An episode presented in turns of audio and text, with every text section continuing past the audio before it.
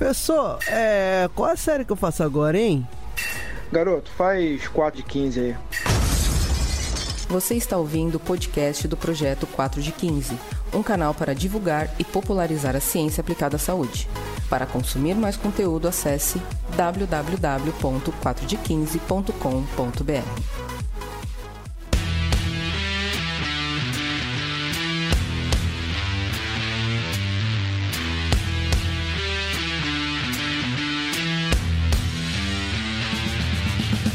Bom dia para você que briga pro seu filho sair de casa para brincar. Boa tarde para você que está curtindo a neve no sul do Brasil. Eita, é verdade, hein? Eu vi isso na internet e vi ontem, tá doido. Adoro um friozinho. Você também gosta de um friozinho? Adoro friozinho. E boa noite pra você que ficava o dia todo brincando na rua, levava a bronca da sua mãe para voltar para casa. Olá pessoas, eu sou Yuri Motoyama e estou aqui com a nossa convidada de hoje, que é a professora Natália Oliveira. Oi pessoal, tudo bom? Ó, o Yuri falou sobre brincar e a gente vai falar muito disso agora, hein?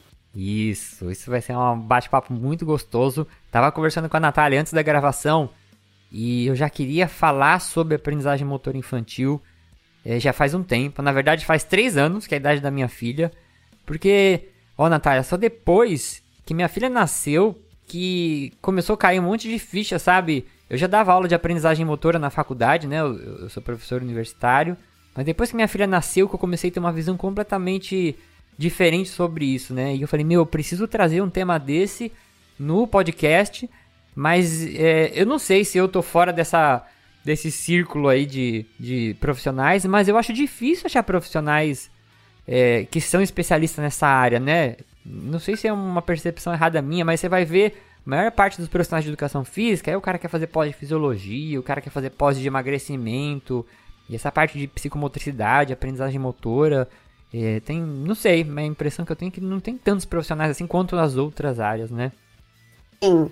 A maioria do, do, dos alunos que formam em educação física tem essa vontade de ir para o fitness, né? E Isso, mesmo que o fitness, o fitness não tenha tanta, tanto retorno né, rentável, ainda é uma área de mercado muito procurado pelos estudantes. E a infância tem muita demanda e pouco profissional especialista ah. aí na primeira e na segunda infância. Olha, então é uma percepção que eu tinha também que você está confirmando aí. E antes de começar, eu vou deixar alguns recadinhos aqui. Eu vou pedir para vocês entrarem num link que tem aqui na postagem do episódio e responderem aí, por favor, uma pesquisa que a gente faz todo ano para saber o que vocês estão achando dos programas. Às vezes, pelas pesquisas, a gente sugere, né? A gente percebe alguma alteração que a gente possa fazer no formato do programa ou no conteúdo. Né? Agora, o podcast está sendo semanal é, e essa frequência semanal foi uma das alterações que a gente percebeu que o público gostaria, de acordo com as pesquisas que a gente vai soltando. Então ajuda muito a gente. Eu sei que é difícil para você, que às vezes você tá ouvindo aí, tá numa corrida, no meio do, da corrida você não vai parar para clicar em link. Mas se você lembrar, é, saiba que isso ajuda muito a gente responder essa pesquisa. Outra coisa que ajuda bastante a gente, se você ouvir a gente no Spotify, é você seguir o nosso canal. Você pode seguir lá, tem um botãozinho. E se você ouve pelo iTunes, né, pelos, pelos podcasts da Apple, você seguir também a gente e dar cinco estrelinhas. Eu já peço cinco estrelinhas logo, porque se você achar que a gente merece, né, a gente já ganha lá umas cinco estreladas. Se não, dê quantas você achar que a gente merece. Mas dê umas estrelinhas lá, porque isso ajuda a ranquear a gente nas estatísticas e nosso podcast ele vai aparecendo mais próximo da página principal lá. Então, recados dados. Vamos aqui para nosso primeiro bloco, onde nós vamos apresentar a Natália.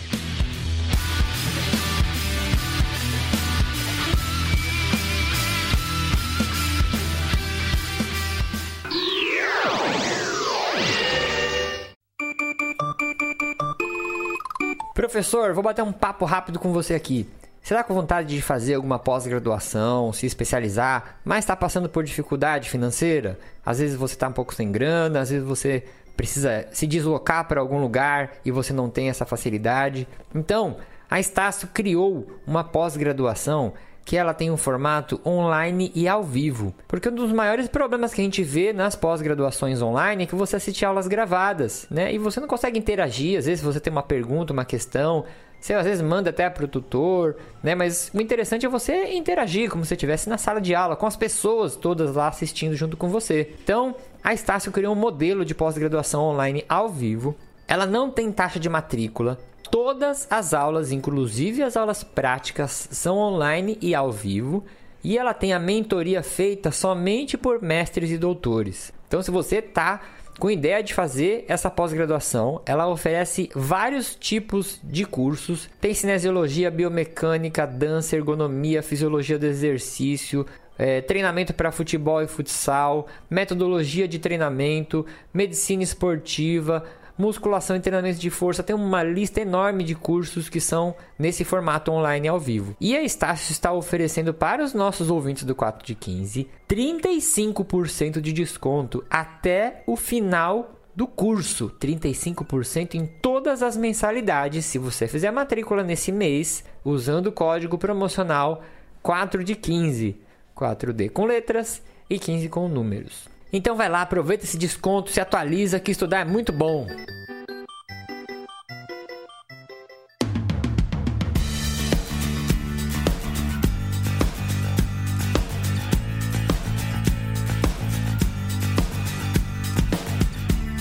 Professora Natália Oliveira, ela é professora de Educação Física do Instituto Federal do Sudoeste de Minas Gerais, campus Barbacena, especialista em desenvolvimento aprendizagem e controle motor, psicomotricista, tive que treinar para falar essa palavra aqui, hein?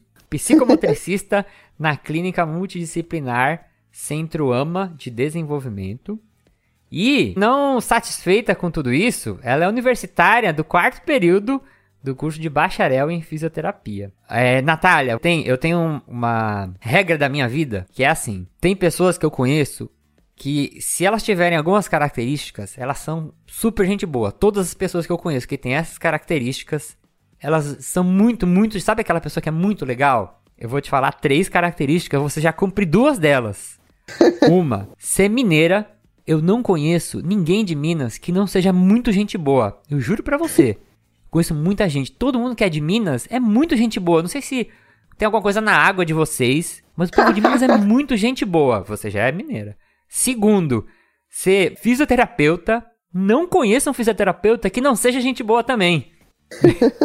e terceiro é ser bombeiro. Eu não conheço também nenhum bombeiro que não seja gente boa. Só falta algum dia na vida ser você ser bombeiro e você vai cumprir as, os três pré-requisitos. Você vai estar no, no, no pódio aí de pessoas gente boa. Adorei os critérios. Meu, eu não eu juro pra você. Eu não conheço ninguém que seja bombeiro, fisioterapeuta e mineiro que não seja muito gente boa, meu. É um povo que é, é dá vontade somos... de pegar e levar para casa todo mundo. Nós mineiros somos muito acolhedores, assim, né? É aquela aquela rotina de Oi, tudo bom? Vamos tomar um cafezinho quentinho na minha casa com pão de é, queijo. É. Somos extremamente acolhedores. Eu sou apaixonada por Minas, sou muito fã. É, e a primeira pergunta aqui, Natália. Por que que você escolheu a faculdade de educação física? Arrumou essa briga aí com todo mundo na sua casa? Olha, a educação física sempre foi muito subjugada por muitas pessoas, né? Então, aquela, é. aquela perspectiva de que é só prática, que é só jogar bola, que é só brincar. E eu sempre gostei muito de estudar o corpo humano, de entender como o corpo humano funciona, de entender por que, que acontecem certas coisas, né, durante o nosso dia. E na verdade eu sempre quis fazer direito. E no final do ensino médio eu falei, ah, vou fazer direito, vou fazer educação física.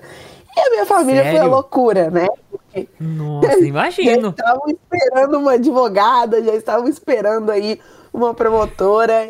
E no, no terceiro ano do ensino médio eu falei, não, vou para educação física. E eu também tinha essa perspectiva do fitness, de ir para academia, de trabalhar com emagrecimento. Ah de trabalhar com musculação, até que eu fiz o estágio na educação infantil, porque eu entrei no curso de licenciatura em educação física, né? E aí eu fui Tá.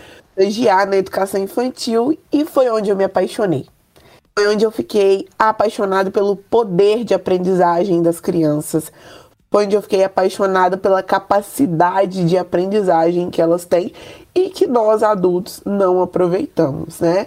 E aí quando eu fiz todos os estágios obrigatórios na educação infantil, no fundamental, no ensino médio, é, eu fiz estágio numa clínica, nessa clínica que eu trabalho atualmente, de monitora de colônia de férias. Essa clínica atendia crianças com transtorno do neurodesenvolvimento.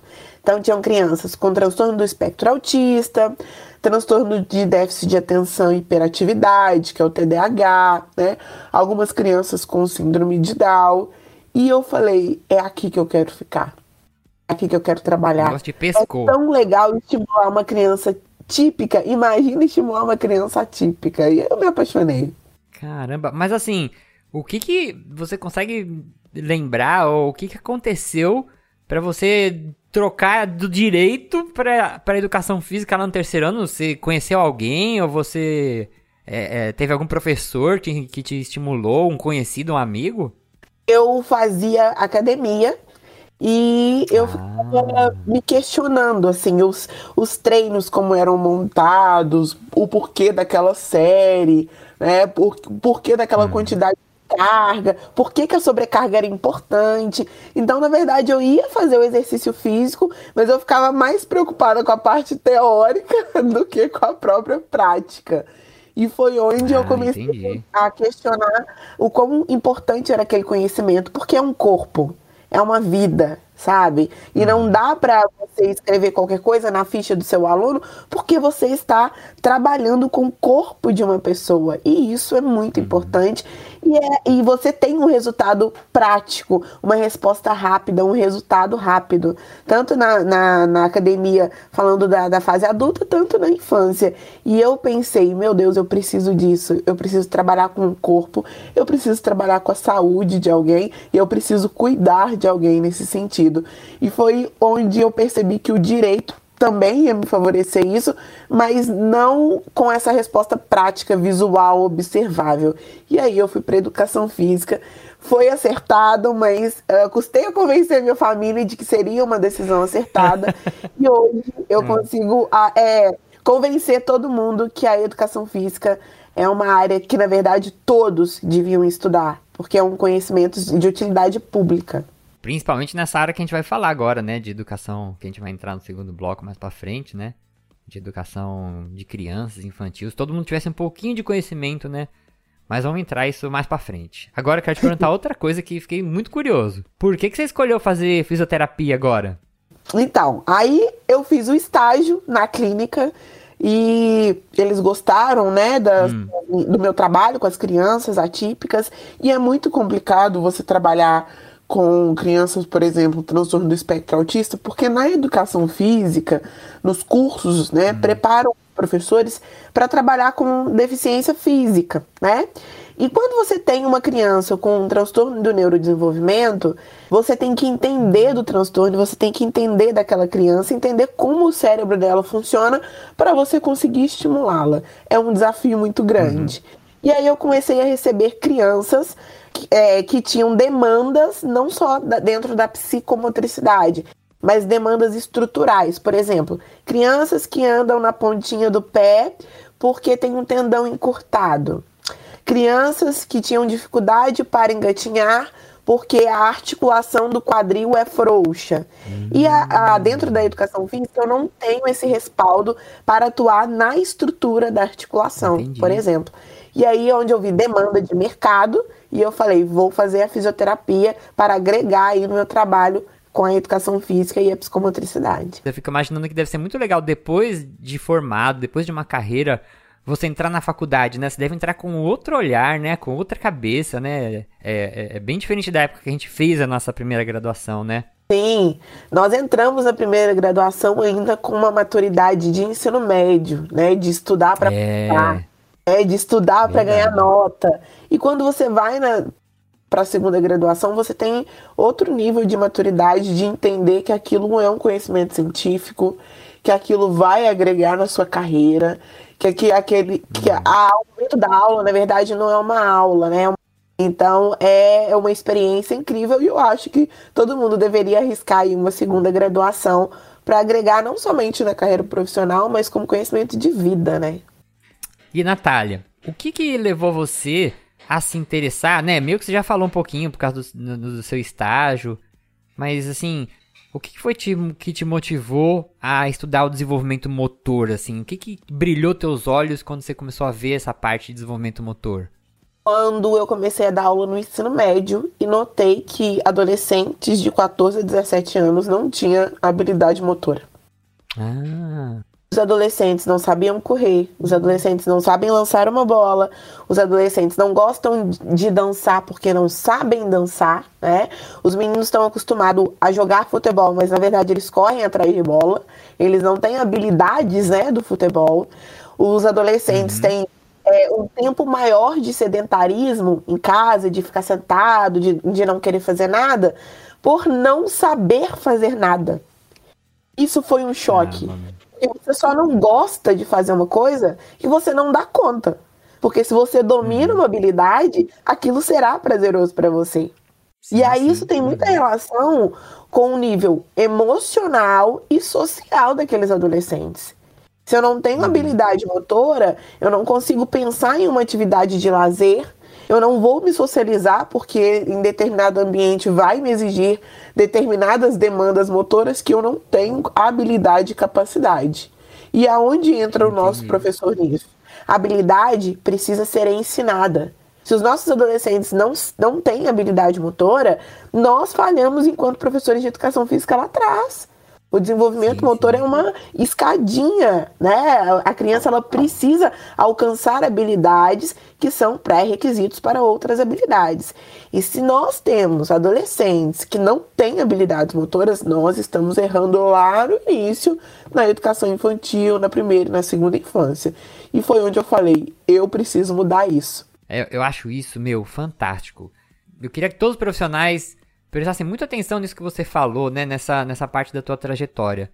É, de enxergar um ponto que precisa ser melhorado, né? Você enxergou aí um ponto em crianças, mas no local que a pessoa trabalha, e estudar e correr atrás, sabe? Eu vejo muita gente que percebe até essas coisas, poxa, tem uma dificuldade aqui no meu serviço, tem uma dificuldade na minha prática de trabalho, mas fica nisso, sabe? Não vai estudar, não vai correr atrás, né?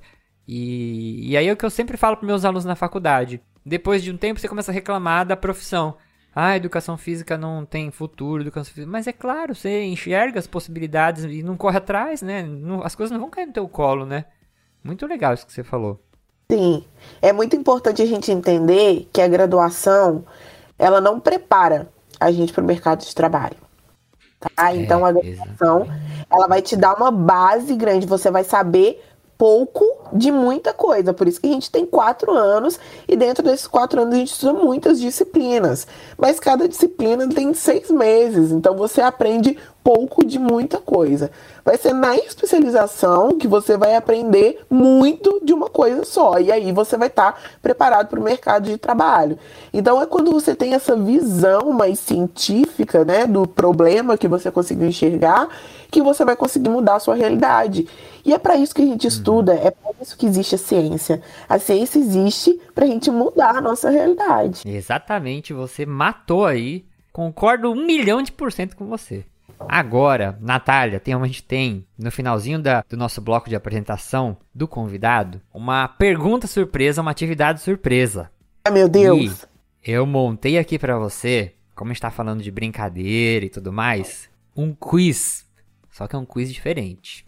Ai, meu Deus! Eu coloquei aqui o nome de sete brincadeiras de rua que a gente fazia aí na, na, na infância e ainda faz, né? Brincadeiras bem comuns. Só que eu coloquei o nome dessas brincadeiras em português de Portugal. E eu Nossa. vou ver se você consegue adivinhar qual que é. Pode vamos ser? Lá. Ai, meu Deus, tô nervosa. então vamos lá. A primeira é fácil. Eu comecei com as fáceis lá no comecinho. A primeira, se, em Portugal, se chama Escondidas. Adivinha qual que é? Pique-esconde. Isso. Na verdade, esses nomes mudam até dentro do Brasil, né? Você chama de pique-esconde Aqui é pique-esconde. Ah, aqui, aqui em São Paulo, eu pelo menos, não, não, meus amigos de rua chamavam de esconde-esconde. Mas é parecido, tá bom. Acertou a primeira. A segunda já vai ficar difícil. A segunda se chama macaca. Macaca. Macaca. O que, que de macaca te remete? Vamos ver se consegue acertar. Ai, escalada? Não. Não. Essa é difícil. Ah, pula carniça. O que é pular carniça? Eu também não sei. É, pula carniça é você pular o coleguinha da frente, usar ele como se fosse um trampolim. Ah, você. Essa tem aqui nessa lista, mas não é essa. Sabe qual que é a macaca? não sei, macaca, não sei. Macaca é amarelinha. Olha, que interessante. Nunca ia Macaca acertar. porque fica pulando. É, eu também. Eu não ia acertar essa. A terceira agora se chama Salto ao Eixo. Salto ao Chuta eixo. alguma?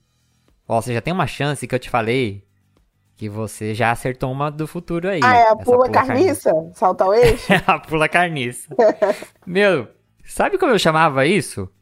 Ah, Mão na mula. Agora eu não sei se eu tô viajando aqui. é isso mesmo. É, tinha alguma coisa de mula.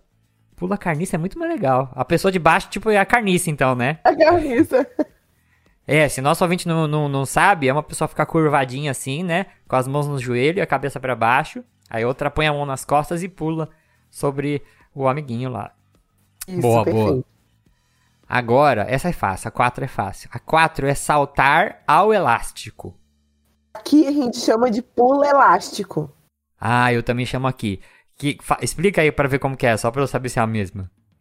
Elástico são duas pessoas que ficam nas é, opostas no- nas extremidades, segurando o elástico pelas pernas, e uma terceira pessoa fica pulando o elástico ali com os dois pés. Exatamente. elástico, Essa aí mesmo. segura. Essa mesmo. É, né? Essa. Meu, brincava muito isso quando era pequeno. Era muito da hora. Essa é uma brincadeira que eu achava da hora. E tinha uma sequência, né? Pular pra fora, pular pra dentro. Eu nem lembro Sim, exige uma coordenação gigantesca. É. Você lembra da sequência de cabeça que tinha que fazer? Não, eu não me lembro, mas eu sei que é pula dentro, pula fora. Mas tinha uma coreografia, não tinha? Isso. Pula, pula dentro, pula fora, pula em cima, aí cruza os elásticos. Isso. Sensacional. Isso, isso aí mesmo. Era isso aí mesmo. Puta, vou pegar um vídeo na internet pra ver se eu relembro isso aí. Vamos pra quinta. Tá indo bem. A quinta é difícil agora, eu vou te falar. A quinta se chama Cirumba. Cirumba. Ciranda. Não, não, ciranda não. Não, É, podia ser, hein? Pô, podia ser ciranda, ó. lembra, Pô, né? bem parecido o nome. Putz, você mandou bem. Cirumba. Mas não é. Nossa, eu não faço ideia. Cirumba é polícia e ladrão. Nossa! Só que o do Portugal é mó legal. Olha como que é do Portugal, polícia ladrão. Você pega uma quadra, né? Um quadrado bem grande. Aí você desenha uma cruz no meio. Duas faixas que se cruzam. Aí o policial só pode correr em cima dessas duas faixas em cruz. E os ladrões, eles têm que ir pulando, né? Que quando você faz uma cruz, você divide esse quadradão em quatro partes, né? Os ladrões têm que correr de um quadrado pro outro de- e eles têm que ir correndo até eles chegar no quadrado final lá que você estipula, que tá escrito que é o quadrado cirumba, que é onde você se salva. E o policial só Olha. pode correr em cima da cruz e tem que tá- tentar pegar as pessoas que estão passando de um quadrado pro, pro outro. Legal, né? Nossa, muito legal. Eu vou, vou usar nas minhas aulas. Gostei. É. Aí você já pode chamar de cirumba. Agora, a penúltima se chama Berlinde. Berlim. Berlinde. É. O que que você acha que é Berlinde? Berlinde. É difícil, é? Uma queimada? Quase, quase não, não é, não é. Não é uma queimada? Não, Pique bandeira? não, não, não. Você acertou que, que se joga com coisas redondas. Mas é um, é um jogo esportivizado ou uma brincadeira, assim? Não, não. Joguinho de chão, joguinho de, de chão, assim. Ah, não acredito que é bolinha de gude. Bolinha de gude, Berlinde, acertou, é. incrível. Bolinha de gude. Bolinha de gude. Muito tempo que eu não Berlinde. vejo uma, você acredita? Eu também, também, faz tempo. Nem, nem pra vender, assim, em banca de jornal. Nem sei onde compraria pra uma hoje em dia, acho que é só pra internet, né? É. Nossa, Bolinha quanto tempo, que legal. A gente não pode deixar essas brincadeiras perderem, né? Olha o nosso, Sim. nosso papel aqui enquanto professor. Agora tu pega, imagina aí, Natália, bolinha de gude, né? Pra destreza fina, né? Manipulação manual. O quanto que isso aí é rico, né? Muito, muito rico. né? É, quanto menor o objeto a criança está manipulando, mais controle motor ela precisa ter. Então o cérebro dela tá ali a milhão, várias sinapses por conta de uma brincadeira. Olha que incrível. É, muito, muito, muito legal mesmo. E a última se chama Jogo do Mata. Jogo do mata? Jogo do Mata, vou te dar uma dica. Você já falou essa brincadeira aí em uma das alternativas anteriores. Então é a queimada. Aê, tá fera. Jogo do Mata é queimada, exatamente isso aí. Muito bom. Aí também é queimada pra você? Pra, pra mim é queimada também. Ai, e vou te legal. falar, Queimada é um dos jogos mais alucinantes que tem. Quando eu brincava quando era pequeno, a gente fazia aquelas variações de o coveiro poder se mexer e correr em volta. Meu, era uma loucura, você ficava numa tensão. Era. Putz, Queimada é um jogo muito legal mesmo também. É um jogo de ataque, né? Então, É. o que, eu, o que eu falo com os pais é o seguinte: a brincadeira ela faz com que a criança construa conceitos do mundo real, né? Então, por que, que criança grita quando corre? Porque o correr, evolutivamente, é uma habilidade de fuga. E quando você foge, você grita. Então, por isso que é difícil a criança brincar de pique sem gritar, né? E a queimada é um jogo de ataque. E a gente fica né, com adrenalina a mil. Porque quando você está em combate, o seu corpo precisa estar em estado de alerta. E por isso que é tão sensacional. Caramba, olha só, eu fiz esse quiz despretensiosamente e você ainda deu explicações técnicas científicas sobre as brincadeiras. Muito bom, fantástico. Vamos aproveitar que a gente tá nessa onda aqui já falando de aprendizagem motora, de brincadeira de movimentos.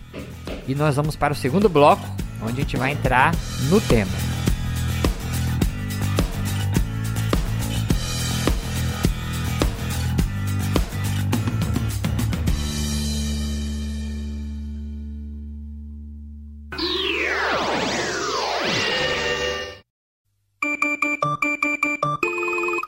Personal, quanto que custa sua hora de trabalho?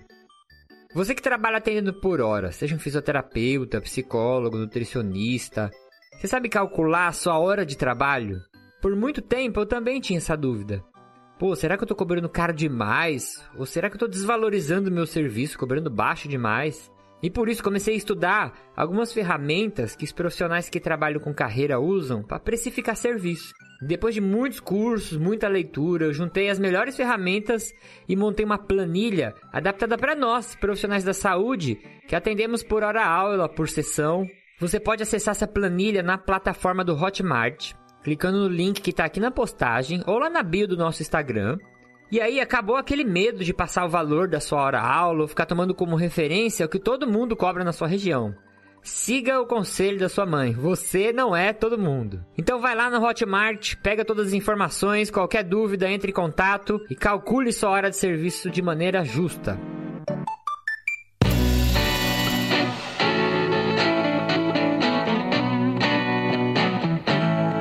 Vamos lá então, Natália. É... Eu pus algumas perguntas aqui, né? E a gente vai conversando bastante sobre esse tema e vamos puxando uma conversa aqui. Pode ser até que a gente nem siga a pauta, né? Ahn, uma coisa que eu queria saber de você. É, aprender os movimentos. Um ser humano aprender movimentos. É uma coisa natural ou a gente precisa ser orientado constantemente? Olha, a criança é um ser sociável. Então, não é natural. O movimento, ele não é inato. Ele pode acontecer sem um adulto de fato estar ensinando. É o que a gente chama de estímulo. Então, por exemplo, quando você tem um bebê em casa e você coloca ele de barriguinha para baixo, o adulto ele não ensina a criança a engatinhar. Ele coloca o objeto perto dele e o próprio objeto vai fazer com que ele seja curioso e tente alcançá-lo. Esse movimento de tentar alcançar o objeto, essa criança aprende a se locomover de barriguinha para baixo. É onde começa o arrastar e depois o engatinhar. Então, todo movimento ele precisa ser estimulado. À medida que a criança vai ganhando em idade e esses movimentos vão ficando especializados, ela precisa de um outro para ensinar. Então, a aprendizagem de movimento, ela passa pela via maturacional de Piaget, que você precisa de ter estruturas cognitivas para que aquela criança aprenda o movimento, e você precisa da via social, que ela precisa de um adulto ou outra criança para ensiná-lo. Então, o movimento ele não é inato. Os pré-requisitos são maturacionais. As estruturas cognitivas precisam existir ali para que aquela criança aprenda o movimento, mas ela vai aprender através do outro. Entendi. E uma coisa que eu acho que é, é bem interessante a gente entrar também quando você fala disso, né? Você falou que a gente tem que estimular as crianças, né? E desde quando que a gente já pode estimular movimentos em uma criança? Desde que ela nasceu. no momento que a criança nasceu ali, a gente já pode começar a estimular o movimento. Por quê? Porque quando a criança está dentro do útero da mãe, ela não tem, não sente a força da gravidade. Ela está flutuando ali no líquido amniótico. Quando essa criança nasce e ela sai da barriga da mãe, ela sente uma força muito grande, né, da força da gravidade, e ela precisa de tônus muscular para resistir a essa gravidade. Então, quando a gente coloca o bebezinho na cama e fica chamando ele para ele virar o pescocinho, procurar o papai e a mamãe, e ele tenta achar o som, a gente já está estimulando o movimento, que no caso é controle de cervical, né? Quando a gente pega o bebezinho, suspende ele, coloca na altura do nosso tronco e essa criança mexe as perninhas de forma involuntária, eu estou estimulando o movimento movimento das pernas. Então a gente tem que dissociar estimulação de atividades estruturadas. Então, quando eu tenho aquele momento de brincadeira do meu filho, que eu chamo ele, ele tá na caminha bem pequenininho, recém-nascido, e ele te procura, mexe o pescocinho, já é estimulação de movimento. Então, o bebê nasceu, a gente já pode estimular. E olha que legal isso que você está falando, né? Para nossos ouvintes que às vezes têm filhos e tudo mais. É, a gente acha que, né, ah, é bebê, não preciso me preocupar, né, com, com os movimentos dele ainda. E às vezes tem até profissionais de educação física que falam isso, né, ah, ele é pequenininho, quando ele crescer, eu quero que ele se exercite, que ele se movimente, mas não, né, pelo que você está falando.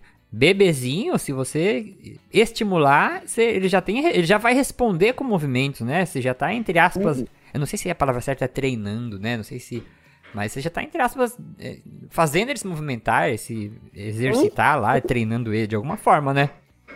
Sim, e a gente tem que pensar o seguinte: temos uma palavra muito importante na área do desenvolvimento infantil que é neuroplasticidade. O que, que é isso? O cérebro da criança é plástico. O que, que, é, o que, que é plasticidade cerebral? É a capacidade da criança se adaptar a novos estímulos. Então, por isso que é muito mais fácil uma criança aprender uma habilidade nova do que um adulto, né? Porque o cérebro da criança é plástico, ela vai aprender aquilo mais fácil. Então, quando a gente pega um bebezinho, eu estimulo crianças com menos de seis meses já. Então, a criança vem para mim com menos de seis meses, pequenininha, e eu faço a estimulação para que aquela criança construa estruturas neurológicas, que a gente chama de é, é controle neuromuscular, para que lá na frente ir as habilidades de forma mais organizada. O problema de se estimular uma criança tarde demais vai ser essa baixa capacidade plástica do cérebro. Então, nós temos janelas de oportunidade na infância que a gente precisa aproveitar. O que, que é janela de, de, de oportunidade? É a, a faixa etária que a criança tem maior probabilidade de aprender aquela habilidade naquela idade. Então, por isso que a gente precisa estimular a fala antes dos dois anos, porque a gente tem uma janela de oportunidade de linguagem e comunicação entre zero e dois anos. Por isso a gente tem que estimular o desenvolvimento motor entre 0 e 7 anos, porque o, o cérebro está plástico e temos uma janela de oportunidade de habilidade motora entre 0 e 7 anos. Então a gente tem que aproveitar a plasticidade do cérebro para a criança aprender aquela habilidade de forma mais fácil e eficaz. E agora você falando isso, é uma coisa que eu sempre me questionei. É, eu não sei como isso poderia acontecer, né? Aí já entra mais numa política pública. Mas eu penso assim, a gente deveria ter profissionais de educação física ou profissionais, né, como você que fazem um trabalho psicomotor, é, em creche, em berçário, né? Aí você pega assim, ah, educação física formalmente a criança começa a ter quando ela vai pra escola lá. Hoje em dia com 4, né, 5 anos que você é obrigado a entrar no ensino, né? Mas, pô, você já perdeu uma dessas janelas que você falou, né? Uhum. É, e se não tem um profissional que sabe o que tá fazendo, é, ou se no, no, no, seu caso, né, as pessoas que te contratam, ou se aquela criança não dá a sorte de ter pais que estão preocupados com isso, olha quantas crianças que estão perdendo uma fase né, de desenvolvimento por não ter um profissional que possa estimular e, né, de forma correta, é, orientar a aquisição desses movimentos, né? Eu acho que a educação física tinha que vir assim, nasceu, sei lá, tinha que ter uma política para falar assim, ó, vai já um profissional, vai acompanhar teu filho, sei lá, alguma coisa assim, né? Já, já pensou sobre isso? Sim, sim. Nós temos aí nas grandes capitais, em grandes hospitais, profissionais de educação física que trabalham em UTI neonatal. Estimulam bebês prematuros, né? Então, olha a questão do movimento aí que eu falei para você nasceu, já pode estimular, principalmente quando é um bebê prematuro. E qual que é a importância de a gente estimular um bebê prematuro? Nós temos aí nove meses dentro da barriga da nossa mãe para o nosso cérebro formar todas as estruturas importantes para que a gente sobreviva fora da barriga da mãe. Quando essa criança nasce aos oito meses, aos sete, a gente deixou aí um tempo, é, é a gente deixou de formar estruturas uh, cerebrais importantes para que aquela criança sobreviva. Temos aí um programa de, do governo de estimulação precoce nas, nas nas UBS, né, das cidades, nos postos de saúde da cidade, trabalhando com crianças com transtorno do neurodesenvolvimento também é, entre seis meses e um ano, que a gente chama de estimulação precoce. O problema de se estimular essa criança só com quatro é que quando ela entra na fase de ensino, ela já entra num ensino sistematizado. E o ensino, infelizmente, molda. É, então a criança, ela não vai ser só estimulada, ela vai ser moldada ela está sendo preparada para ser alfabetizada. Se ela não teve estímulo antes disso, ah, os problemas na alfabetização começam a aparecer. E aí começam as terapias de psicopedagogia, aí começam as terapias de psicomotricidade, porque aquela criança está sendo exigida por uma habilidade que ela não foi preparada. Agora, você falou muito bem, na nossa época a gente brincava na rua. Na nossa época, a gente subia em árvore, a gente brincava com bolinha de gude, a gente corria de pé no chão, descalço, a gente quase não ficava de sapato, isso tudo é estímulo. Nós tínhamos contato com a natureza, a natureza é muito importante para estimular a criança. Hoje, temos crianças que ficam 24 horas no chão liso do azulejo, do porcelanato, sentadas na frente de tela, brincando com brinquedos extremamente estruturados ou de interação unidirecional. O que é interação direcional? A criança brinca com o brinquedo, mas o brinquedo não brinca com ela. Por quê? Porque ela está sozinha. Não temos uma cultura de levar o filho para casa do vizinho para brincar com a criança do vizinho, com os primos. Antigamente tínhamos primos da mesma faixa etária, hoje não tem isso mais, né? Então essa criança não tem o mesmo estímulo e ela chega em defasagem no ensino infantil e onde os problemas começam a aparecer. Na, na, nossa infância, né, por mais que a gente não tinha nenhum psicomotricista lá do nosso lado, é, a gente ia pra rua, eu ia pro quintal. Minha mãe me largava no quintal de casa, eu brincava com pedra, brincava com parede, brincava com cachorro, brincava com planta. Eu lembro de pegar planta e ficar viajando lá, replantava. E isso tudo é estímulo, é movimento, né? E hoje em dia a gente fica todo mundo né, nesse lance de tela, parado, enclausurado, né? A gente às vezes não, não vê nem a linha do horizonte, né? A gente não consegue nem olhar uh, ah, para longe, que aí tem um prédio, uma parede do seu lado. E uma coisa que você falou, Natália, sobre esse lance de andar descalço. Minha filha sempre gostou de andar de, descalço. Agora tá mó frio e ela tá descalça. E quando a gente vai, eu, eu levo ela para brincar nesses parques, né? eu moro na praia aqui, né? Então tem uns brinquedinhos de e aqueles brinquedos de escorregador, aquelas cordinhas para subir, escadinha, sabe? Eu não sei se tem um hum. nome isso, mas são uns brinquedos assim de parquinho de criança. Aí eu levo ela para brincar lá. E ela quer andar descalça, né? no começo eu ficava mal preocupado, que eu falava, meu, vai pisar num vidro, sei lá, mas assim, não adianta, ela quer ficar descalça. E depois de um tempo que eu comecei a ver como é importante esse caminhar descalço, né, para ela sentir a terra, até para ajudar fortalecimento da musculatura dos pés, equilíbrio, né, e ela ter esse feedback do terreno, tudo mais. E esses dias eu levei ela para brincar com, com na praia lá e tinha um menininho com sapato e a mãe junto. E a, a mãe falou, nossa, ela tá descalça. Eu falei, é, ela gosta de ficar descalça, né? Achei, mas vai sujar o pé. Eu falei, pô, sujar o pé, eu pensei, né? É o menor dos problemas. Cheguei a sujar o pé, eu lavo, é, né? é, e a mãe ficava em cima do menino. E, e, aí ele ia escorregar no escorregador, ela não largava ele. Ele tinha idade da minha filha, 3 anos. Ele segurava ele e escorregava com ele junto. E quando ele tava chegando no chão, ela não deixava nem ele chegar no chão, ela puxava ele pelo braço, assim, tirava do escorregador.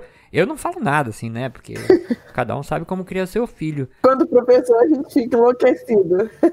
é, meu, isso é tão comum de acontecer. Eu fico com muita dó, sabe? Eu, eu fico triste mesmo quando eu vejo essas coisas, assim. Imagina você vendo isso, deve ter vontade de, de se contorcer, né, por dentro, né? Sim, e o parquinho, ele é muito científico. A gente tem que olhar é, né?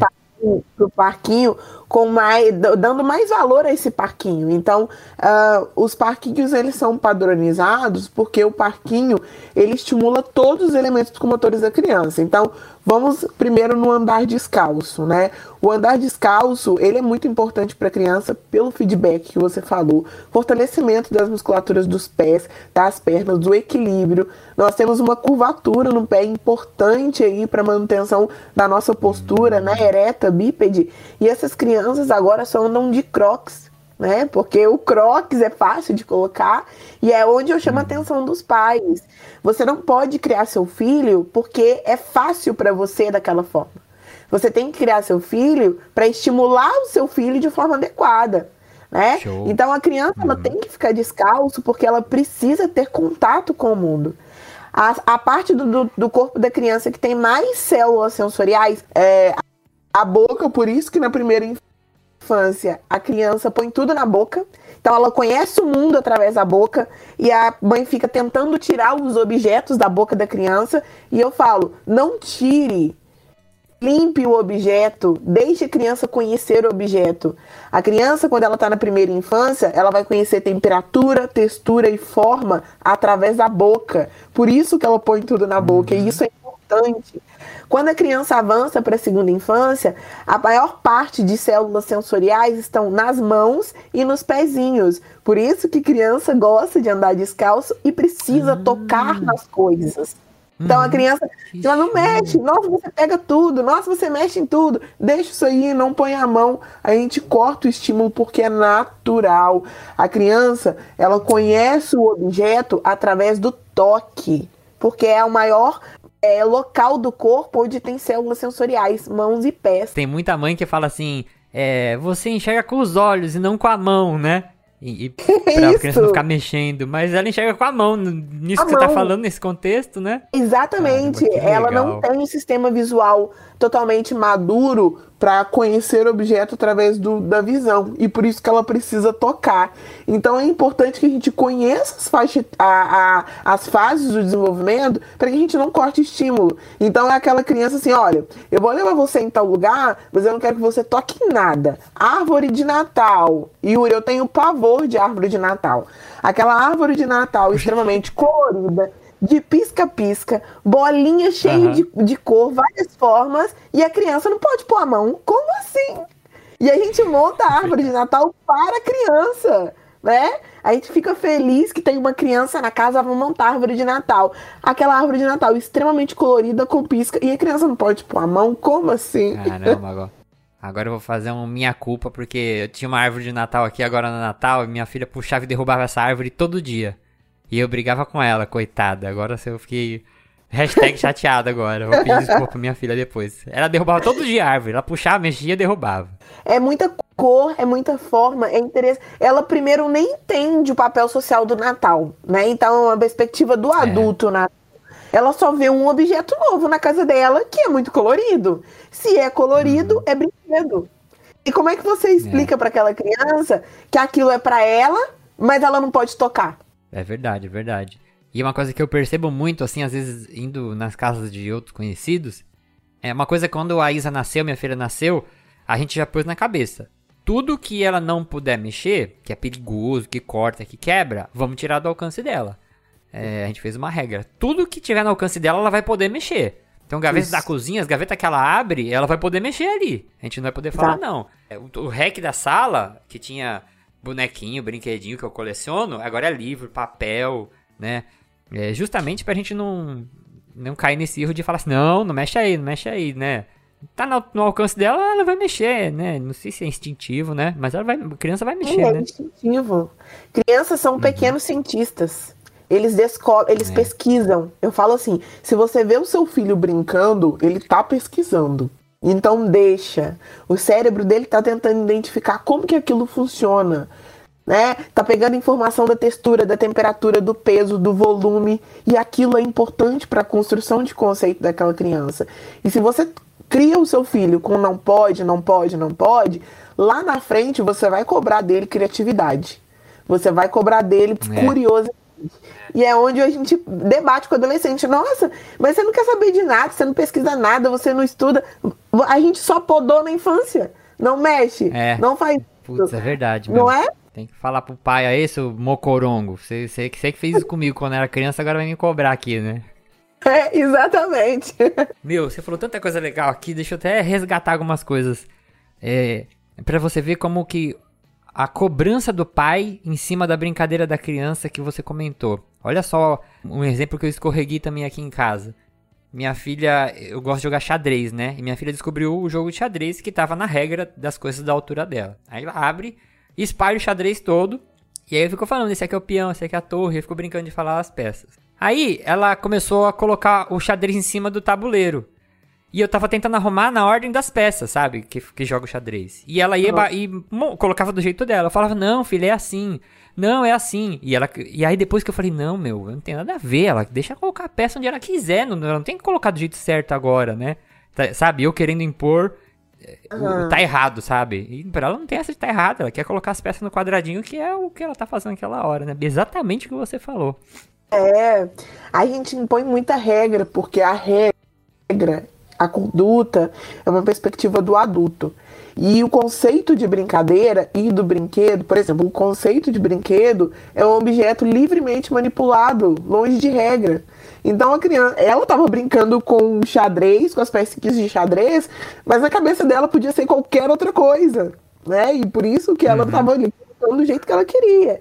E essa fase, principalmente dos três anos, é a fase do jogo simbólico, da imaginação, e é uma fase muito importante para funções executivas lá na frente, de memória, né, de atenção. Isso é imaginar é muito importante. E se a gente coloca muita regra, muita é, é, padrão de conduta dentro da brincadeira, a gente limita essa criança e ela não tem maturação cognitiva para entender o não pode. Entende? Ela vai te obedecer. Você é autoridade para ela, mas ela não vai entender o porquê não pode. É, entendi, verdade. E uma coisa que você comentou, estudando, né, quando minha filha nasceu, eu estudei bastante sobre essas coisas pra tentar errar menos possível. Mas acho que pro, pro nosso ouvinte aí que não conhece, quando você falou de brincadeiras não estruturadas, você falou uma frase que eu achei fantástica, né? A criança brincar com o brinquedo, só que o brinquedo não brinca com a criança, né? Você pode explicar pro nosso ouvinte o que que é uma brincadeira não estruturada ou qual a diferença de uma brincadeira não estruturada para uma estruturada? Sim, sim. Então, o brinquedo estruturado é aquele brinquedo que já ensina a criança como brinca com ele.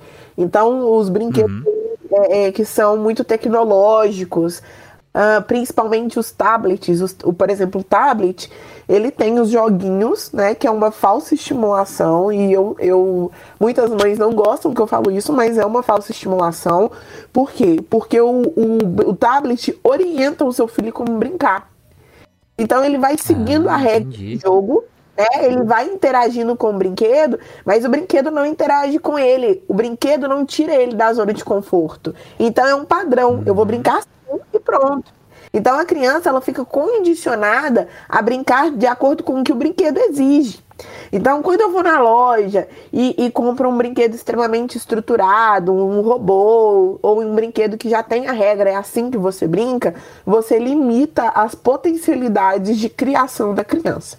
O que, que é brinquedos não estruturados? A vasilha da sua casa, a colher de pau, a panela, o cabo de vassoura. O cabo de vassoura ele vai virar um cavalo quando ela quiser, vai virar uma, uma vassoura de bruxa se ela quiser voar. O cabo de vassoura vai virar uma ponte se ela quiser pular. Então, um brinquedo não estruturado, ele vai dar possibilidades de criação e de brincadeira para sua criança. E que isso é um estímulo. É? Então, o próprio brinquedo tira a criança da zona de conforto.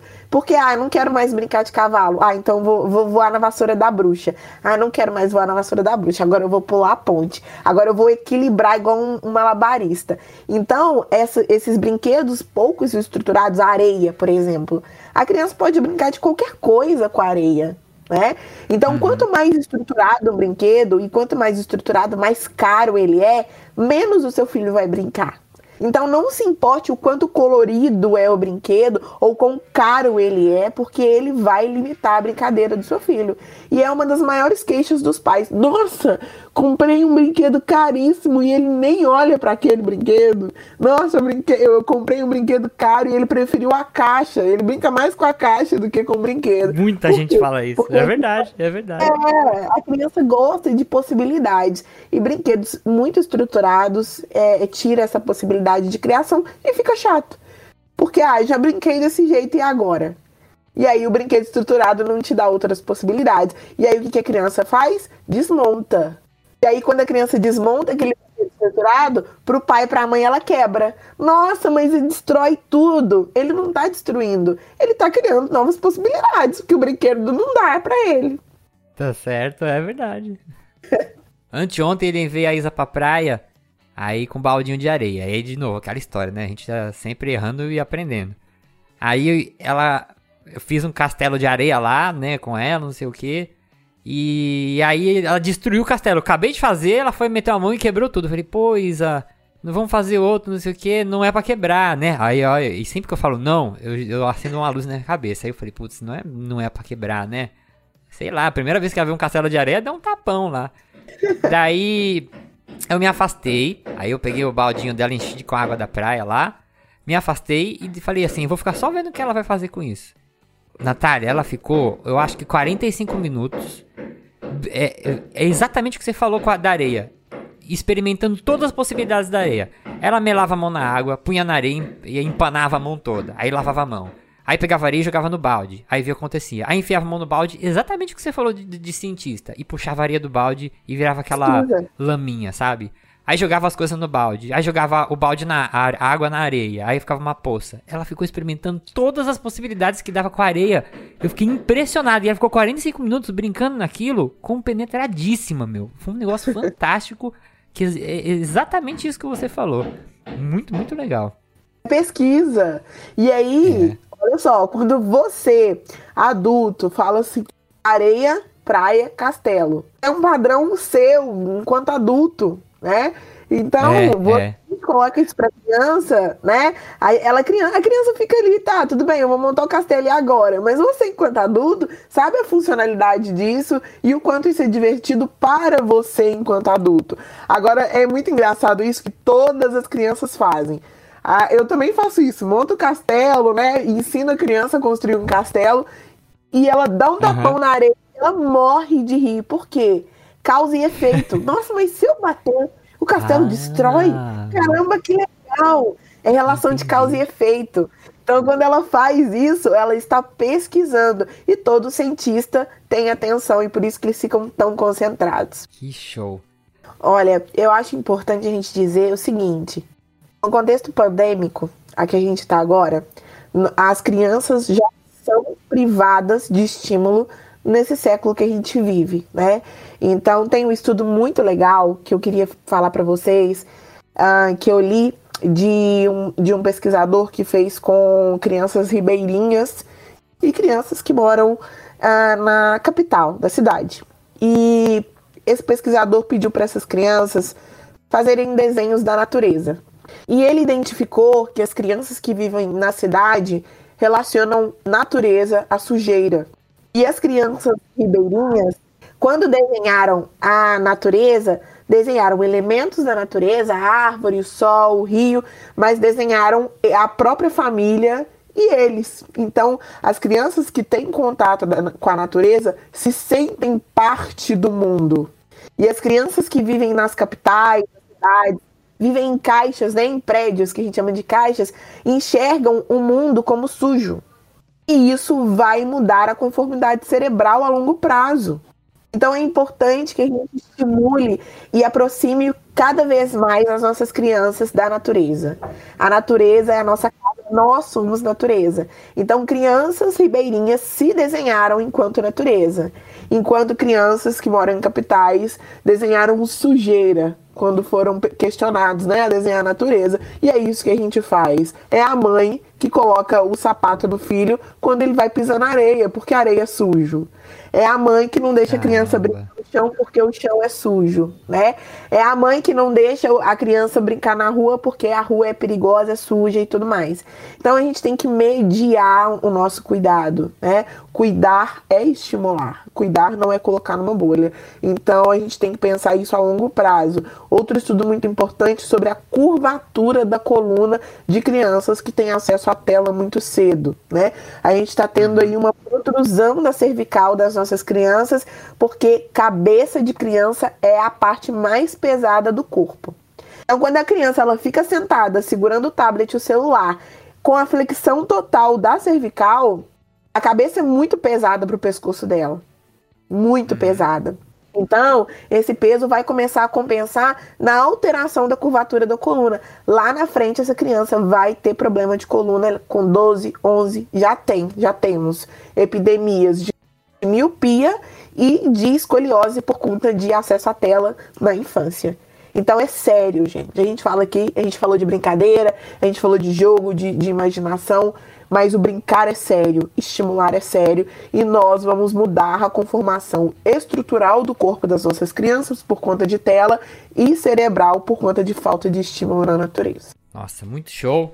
Pra gente encerrar aqui este nosso segundo bloco com mais uma explosão de cabeça aí da, dessas informações que a Natália trouxe. Meu, muita coisa pra gente refletir, muita coisa legal mesmo.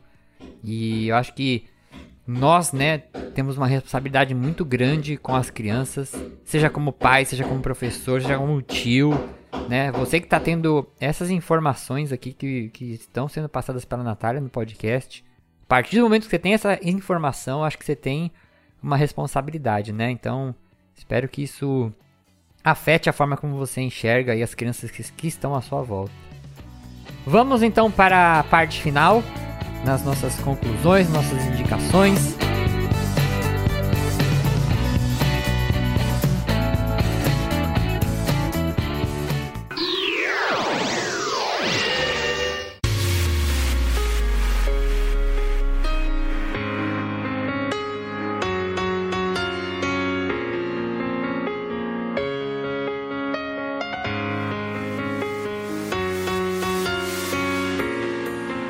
Aqui eu queria terminar falando uma frase que você falou, repetindo uma coisa que você falou aqui para só para amarrar um ponto no, no do final aqui do nosso programa, Natália, que você falou assim: você não pode criar uma criança focando no que é fácil para você.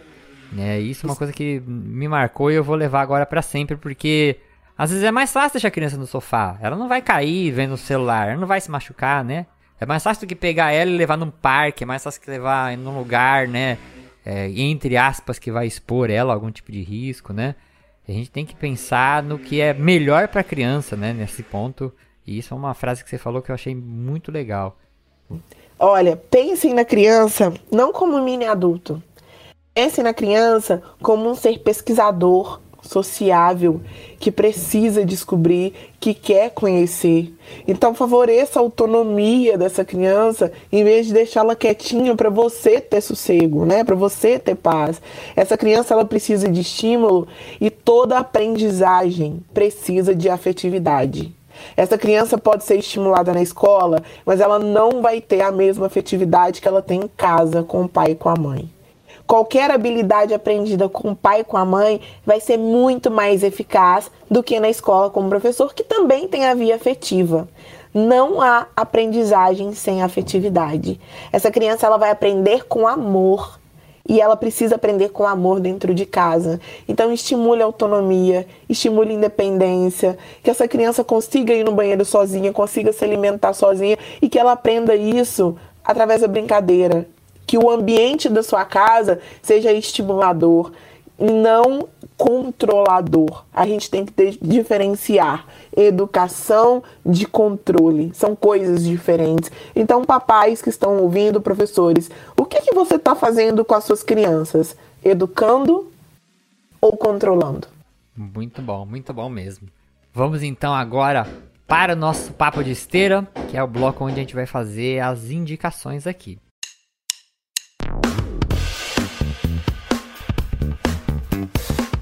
Eu tinha pensado em indicar um monte de coisa dentro desse contexto, mas assim, eu acho que eu vou deixar uma, uma reflexão aqui, que é uma regra que eu sempre penso agora, né, quando eu tô cuidando da minha filha, que é assim, toda vez que você fala não pra ela, imagina que acendeu uma luz na sua cabeça. Essa é a minha indicação.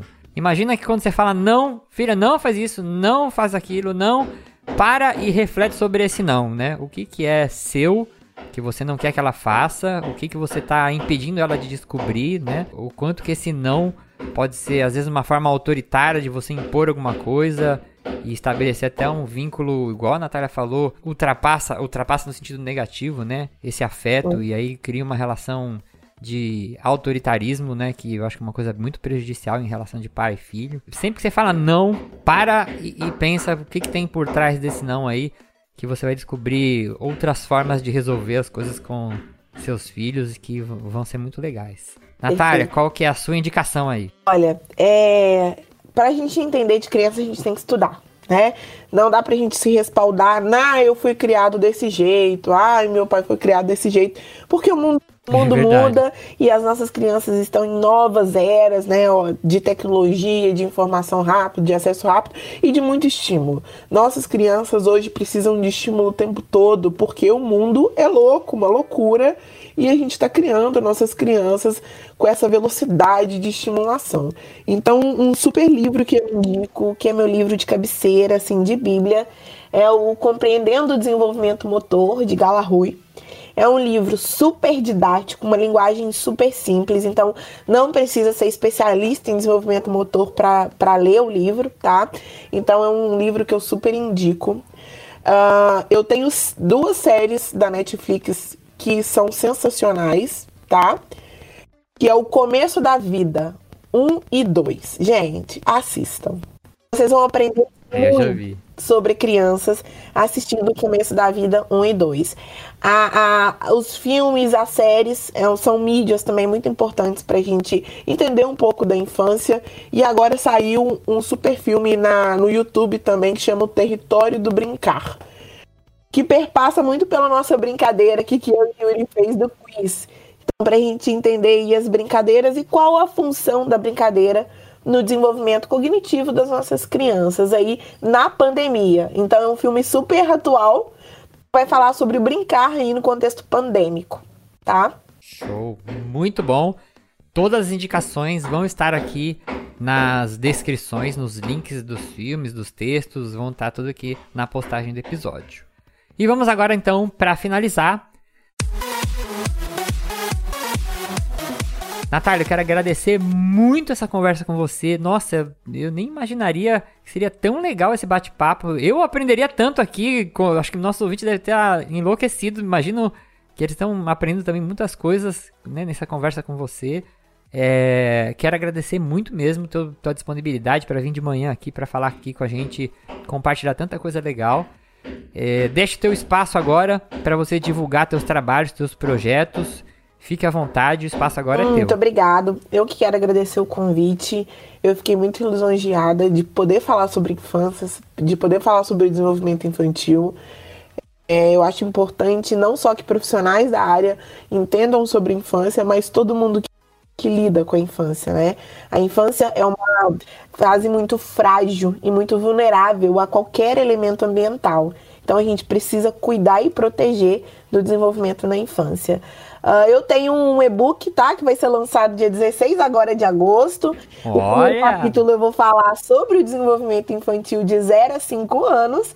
E no segundo capítulo eu vou falar sobre os pré-requisitos da alfabetização que deixam os pais loucos, né? Quando a criança vai para o ensino infantil e agora tem que é, trabalhar com essa criança dentro de casa, então eu dou super dicas aí para os pais estimularem as crianças na fase de alfabetização. O e-book se chama Descomplicando o Desenvolvimento Infantil para Pais e Professores. Vai ser lançado agora dia 16 de agosto e eu vou colocar o link lá no meu perfil do Instagram, tá? O meu perfil do Instagram é arroba prof. Nath Oliveira, Nath com I arroba Profinat Oliveira e o link do e-book vai estar lá na bio. Eu também tenho uma mentoria para profissionais, tá? Agora, o e-book pode ser lido por pais e professores, mas a mentoria, eu vou abrir a primeira turma agora em agosto, mas teremos datas aí para segunda, então pode entrar em contato comigo que é uma mentoria para professores e profissionais que atuam na infância. Então, é, psicólogos, pedagogos, terapeutas ocupacionais, fonos, professores de educação física que querem entender mais sobre o desenvolvimento infantil. Boa, muito bom. E também eu tô sabendo aqui em bastidores, não sei nem se a gente pode contar, que vai sair um podcast aí, não vai, vai não? Vai sair um podcast e eu vou parceria ah, legal com o Yuri aí, gente. Ó, esperem, aguardem. Se você precisar, pode contar comigo, porque para sair todo esse conteúdo em podcast, isso ficar registrado, é, é importantíssimo. Pode contar com a minha ajuda aí. E tamo junto. Aí eu fico muito feliz, muito obrigado. E obrigado a todo mundo que tá ouvindo e todo mundo que tá curtindo a neve no sul do Brasil. então, vamos lá pro final. Eu sou Yuri Motoyama, responsável pela edição e produção desse podcast. Me despeço de você, querido ouvinte. Agradeço por mais esse download. Indo embora comigo, nossa super convidada especial, professora Natália Oliveira. Tchau, pessoal. Muito, muito obrigado. Falou, gente. Até o próximo episódio.